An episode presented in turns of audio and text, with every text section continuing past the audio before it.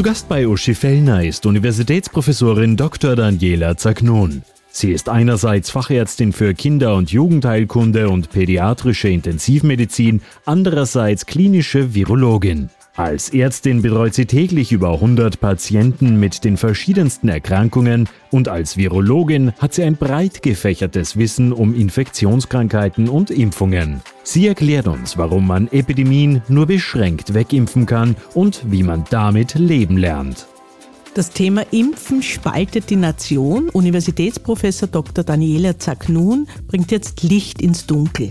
Herdenimmunität ist das neue Schlagwort. Was hat es damit wirklich auf sich? Dazu gebe ich am besten einen Auszug aus Wikipedia zur Erklärung. Mit Herdimmunität bezeichnet man in der Epidemiologie die Immunität eines Teiles einer Bevölkerung gegen eine bestimmte Erkrankung. Die kann durch Impfung oder eine durchgemachte Infektion erreicht werden. Ab einer bestimmten Prozentzahl der Infizierten oder Geimpften kann man davon ausgehen, dass es auch einen Schutz gegen die Erkrankung für die übrige Bevölkerung gibt. Dies wird von Epidemiologen ab einem Anteil von circa 80 Prozent angenommen. In klaren Worten, wenn 80 Prozent einer Population durch das Virus erkrankt, war oder geimpft sind, kann man davon ausgehen, dass auch die restlichen 20 Prozent der Community einen Schutz vor der Erkrankung genießen. Daher wird uns die Impfung so nahegelegt, um die Bevölkerung und somit das Gesundheitssystem zu schützen? Das ist das Ziel aller Impfstoffe. Aber um klarzustellen, die wenigsten Impfungen schützen nachhaltig vor einer Infektion. Aber alle schützen vor schweren Erkrankungen. Global betrachtet werden wir in jedem Fall irgendwann auch bei Covid-19 die Herdimmunität erreichen. Covid-19 ist eine Zoonose. Sie wurde von Fledermäusen und Schlangen auf den Menschen übertragen. Die derzeitige hohe Infektiosität wird so lange bestehen bleiben, bis wir die Herdimmunität erreicht haben, also bis wir eine Grundimmunität entwickelt haben. Entweder mittels Infektion oder mittels Impfung. Es ist ein Ziel der Impfung, die Entwicklung der Grundimmunität zu beschleunigen. Der noch viel wesentlichere Effekt allerdings ist, infizierte Menschen vor schweren Erkrankungen zu schützen. Nicht geimpfte und damit ungeschützte Personen können eine schwere Erkrankung erleben und intensivpflichtig werden. Das zeigt sich auch jetzt schon.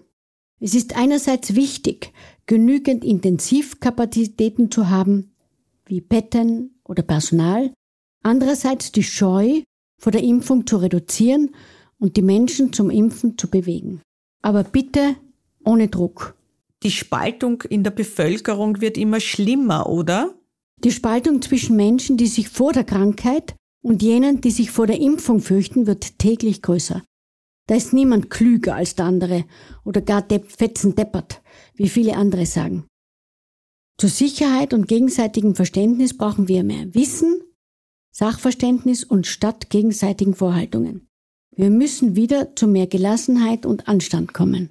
Eines ist klar, Keime verschwinden nicht, die Angst vor ihnen jedoch schon. Das hat uns die Geschichte gelehrt. Was rätst du Corona-positiven Eltern? Wenn mich Eltern natürlich am Telefon fragen, und das kommt immer wieder vor, ich bin Corona-positiv und habe Fieber, Husten, Halsweh, dann empfehle ich Inhalationen mit Bronchodilatatoren, Corticosteroiden, und zusätzlich ein Breitbandantibiotikum, um eine Sekundärinfektion mit Bakterien zu vermeiden. Das hat bei immungesunden Corona-Patienten bisher immer recht gut geholfen. Nach ein paar Tagen waren sie wieder auf den Beinen. Allerdings benötigten sie stets einige Zeit, um die innere Müdigkeit zu überwinden. Corona ist doch eine schwere Krankheit, das dürfen wir nicht vergessen. Impfungen sollten allgemein sicher und wirksam sein.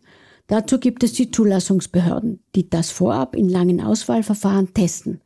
Erst mit diesen Zulassungen dürfen sie von Ärzten verabreicht werden.